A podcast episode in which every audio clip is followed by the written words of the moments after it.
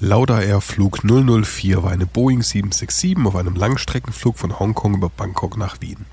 Lauda Air war und ist eine kleine österreichische Fluggesellschaft, die sich auf Flüge von und nach Österreich spezialisiert hat. Die Fluggesellschaft wurde nach seiner Pensionierung von Formel-1-Rennfahrer Niki Lauda gegründet und das öffentliche Image der Fluggesellschaft wurde um ihn herum aufgebaut.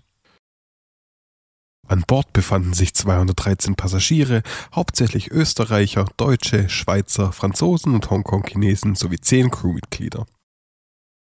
Kapitän war Thomas John Welch, 48 Jahre, mit 11.700 Flugstunden und Co-Pilot war Joseph Turner, 41 Jahre, mit 6.500 Flugstunden. Als sich Flug 004 seiner Reiseflughöhe näherte, genau 5 Minuten und 45 Sekunden nach dem Abheben, ertönte im Cockpit eine Warnung. In der Warnung wurde darauf hingewiesen, dass eines der Ventile, die den Schubumkehr am linken Motor geschlossen halten sollte, möglicherweise ausgefallen war.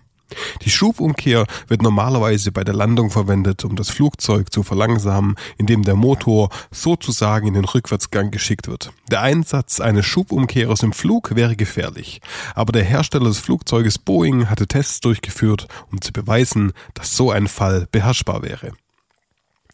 Vier Minuten und 30 Sekunden lang diskutierten Welch und Turner über diese sehr ungewöhnliche Warnung. Währenddessen blätterte Turner im Handbuch des Flugzeuges, wie man denn auf diese Anzeige auf dem Cockpit-Display reagieren solle. Die Checkliste riet den Piloten, den Flug fortzusetzen, also taten sie es. Die Wahrscheinlichkeit eines unfreiwilligen Einsatzes war gering, da nicht nur eins, sondern gleich zwei Ventile geöffnet werden mussten, um einen Einsatz des Schubumkehrers zu befehlen.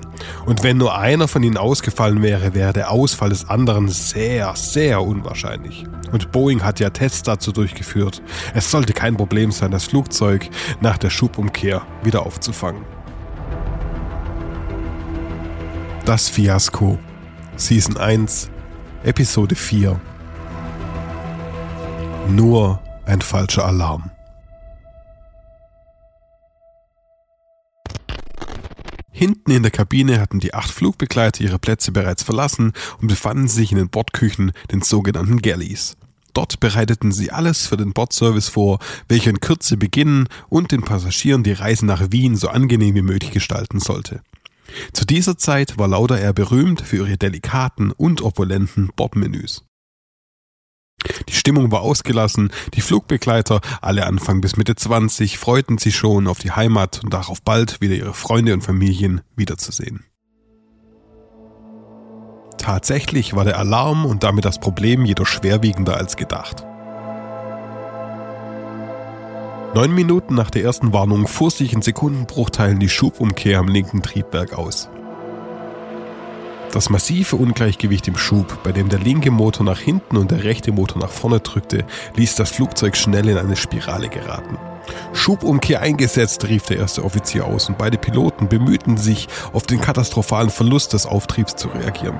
Der Kapitän drosselte den linken Motor und stellte die Kraftstoffzufuhr ab, aber es war zu spät. Innerhalb von Sekunden prasselten vier weitere unterschiedliche Warnsignale auf die Piloten ein. Das Flugzeug war da bereits außer Kontrolle geraten. Währenddessen zeichnete der Cockpit Voice Recorder das Geräusch berstenden Metalles auf. Flugbegleiter wurden durch die Kabine geschleudert und auf den Boden geworfen. Vier Sekunden nach dem Ausfahren des Umkehrschubs rief Kapitän Welch Jesus Christ, eine absolute Horrorsituation für die vollkommen überraschten und desorientierten Piloten. Beiden Piloten kämpften verzweifelt um die Maschine und das Leben ihrer Passagiere. Diese brüllten vor Todesangst wenige Meter hinter ihnen in der Kabine. Handgepäck, Trolleys und auch alles andere, das nicht angeschnallt war, wurde von den gewaltigen Kräften, die auf das Flugzeug einwirkten, durch den Rumpf geschleudert. Die übrigen Passagiere hingen starr vor Schreck und panisch in ihren Gurten.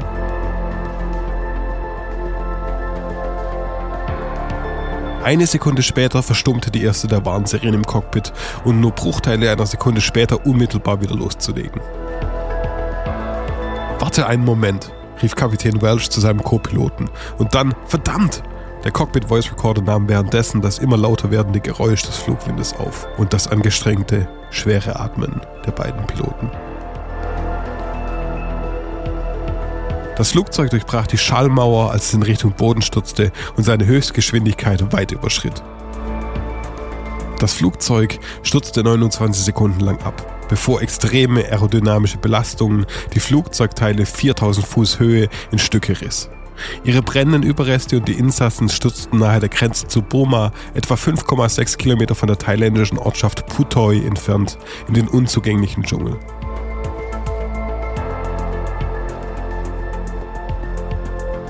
Gleichen Zeit war es in Wien 18.17 Uhr.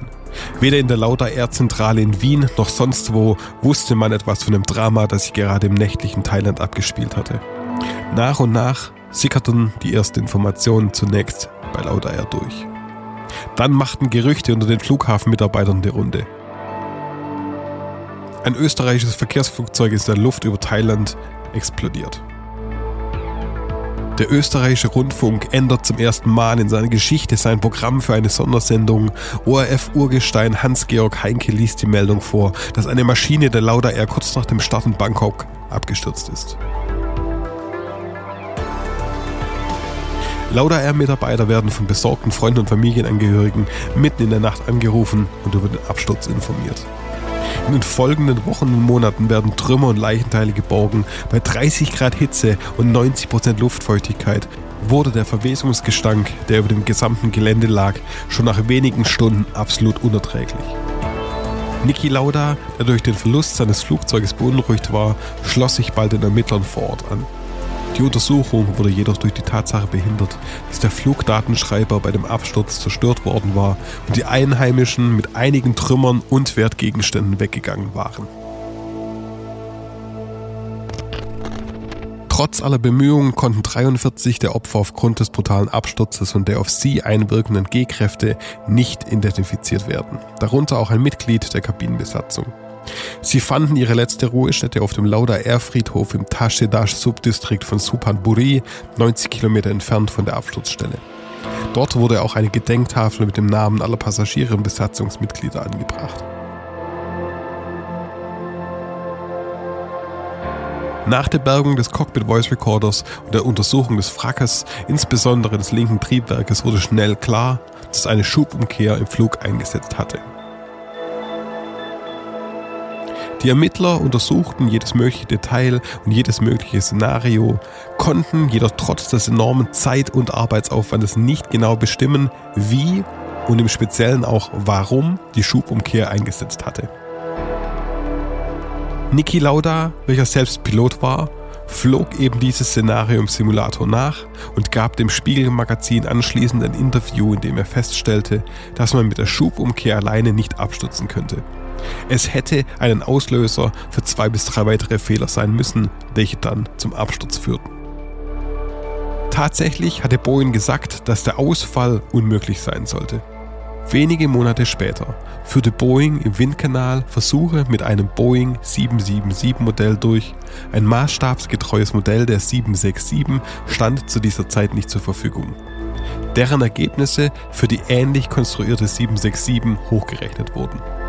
Das Ergebnis war erschütternd. Fährt die Schubumkehr bei 900 Stundenkilometern aus, so hat dies eine Drehung des Flugzeugs um die Längsachse mit 30 Grad pro Sekunde zur Folge, welche nicht einmal vom Cheftestpiloten von Boeing wieder stabilisiert werden konnte. Die Geschichte des Lauda Air Fluges 004 endete jedoch nicht damit, dass herausgefunden wurde, warum die Schubumkehr eingesetzt wurde. Boeing hatte angeblich bescheinigt, dass die Kontrolle wiederhergestellt werden könne, wenn eine Schubumkehr im Flug auf einer 767 eingesetzt wurde. Trotzdem stürzte Flug 004 ab. Wie sich herausstellte, hatte Boeing seine Tests zwar durchgeführt, während das Flugzeug in der Nähe von Start und Landung mit relativ geringer Geschwindigkeit unterwegs war. Und bei diesen Geschwindigkeiten war es tatsächlich möglich, nach einer Schubumkehr die Kontrolle wieder zu gewinnen und sicher zu landen. Diese Ergebnisse wurden dann per Computer auf höhere Geschwindigkeiten hochgerechnet und von der FAA als sicher eingestuft. Boeing hat das Szenario jedoch nie bei höheren Geschwindigkeiten und Höhen getestet, bei denen das Flugzeug auch weniger Auftrieb hat. Bei einer Reisegeschwindigkeit von 900 Kilometern pro Stunde und entsprechender Flughöhe müsste ein Pilot in nur 6 Sekunden herausfinden, was los sei, den Motor abstellen und der Rolle entgegenwirken, um die Kontrolle weiterhin zu behalten. Eine Wiederherstellung war als im Wesentlichen unmöglich. Niki Lauda konfrontierte Boeing damit und Boeing bestätigte erneut, dass ein Einsatz des Schubumkehrers wiederherstellbar sei. Daraufhin bat er Boeing darum, mit Testpiloten unter den gleichen Bedingungen wie bei Flug 004 zu fliegen und eine Schubumkehr einzusetzen. Daraufhin räumte Boeing ein, dass der Ausfall unter solchen Bedingungen nicht überlebensfähig sein würde. Nach dem Absturz wurde jedoch eine positive Verriegelung an den Triebwerken installiert, um sicherzustellen, dass ein Schubumkehrer physikalisch unmöglich war. Offenbar war der Absturz des als Taufnamen bekannten Flugzeuges Mozart also auf einen Konstruktionsfehler aus dem Hause Boeing zurückzuführen. Das wollte Boeing aber so nicht auf sich sitzen lassen und gelangte an Daten aus dem linken Triebwerk des EECS, eine Art Mini-Bordcomputer, der Fehlercodes ausliest und speichert. Dort wurde entdeckt, dass zwischen dem 27. April 1991 und dem 26. Mai 1991, dem Tag des Absturzes, 26 Mal die Fehlermeldung Reverse Cross Check Fault und 35 Mal die Fehlermeldung Local Reverse Position Fault, insgesamt also 61 Fehlermeldungen in Bezug auf die Schubumkehr gegeben hatte. Zwischen dem 5. und 15. Mai 91 wurde in den Wartungsunterlagen des Flugzeuges ohne eingetragenes Datum vermerkt, dass der Verriegelungsmechanismus des linken Triebwerkes kaputt sei. Demnach hätte die Schubumkehr mechanisch deaktiviert werden müssen. Eine solche Maßnahme wurde jedoch nie ausgeführt. Bis zum 25. Mai 91, also einen Tag vor dem Absturz, seien die Verriegelungsmechanismen des linken Schubumkehrers mehrfach ausgetauscht worden. Von den Lauda Air Technikern sei hierbei gravierende Fehler gemacht worden. Diese konterten jedoch damit, dass sich der Niki immer und überall einmischen würde, weil Stehzeiten und Flugausfälle besonders wehtun, wenn man nur zwei Langstreckenmaschinen hat. Als endgültiger, aber nicht bestätigter Absturzgrund wurde ein Leistungsschaden an der Verkabelung für die diversen Fehlermeldungen und somit dem Ausfahren der Schubumkehr angegeben. Insgesamt mag die Lauda R zwar juristisch unschuldig sein, da es eben den von Boeing eingestandenen Konstruktionsfehler gab, hätte man beim ersten Auftreten des Fehlers im Bordcomputer diesen jedoch behoben, könnten die meisten Menschen von Flug 004 heute noch am Leben sein. Ein unheimlich ähnlicher Unfall im Jahr 96, ein fehlerhafter Mikroschalter und ein Kurzschluss führten dazu, dass beim Start an Bord von TAM Airlines Flug 402 ebenso eine Schubumkehr eingesetzt wurde. Die Piloten reagierten falsch auf den Ausfall und das Flugzeug stürzte in ein Viertel von Sao Paulo und tötete 99 Menschen. Seitdem gab es keinen weiteren größeren Absturz aufgrund einer Schubumkehr und ein Absturz wie der von Lauda Air Flug 004 wird höchstwahrscheinlich durch den Einsatz von modernen neuen Systemen nie wieder auftreten. Dies mag für die Hinterbliebenen und Freunde der Passagiere zwar gut zu wissen sein, aber auch keinen Unterschied mehr machen. Ihre Lieben sind für immer von ihnen gegangen.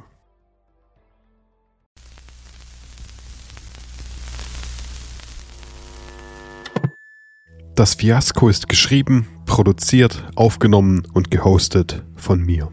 Damit das so bleibt, könnt ihr euch über neue Dinge informieren auf der Webseite www.dasfiasko.de. Abonniert den Podcast auch auf Instagram und Facebook at fiasco-cast. Damit das weiterhin ein unabhängiger Podcast bleiben kann, brauchen wir eure Unterstützung bei patreon.com slash dasfiasko. Für nur 5 Euro im Monat gibt es Early Access zu neuen Episoden und exklusiven Zugang zu Bonus-Episoden, die nicht veröffentlicht werden. Also Unterstützt diesen Podcast und die Person, die dahinter steckt, unter patreon.com slash das Fiasko. Das war's. Danke fürs Zuhören und bis zur nächsten Folge.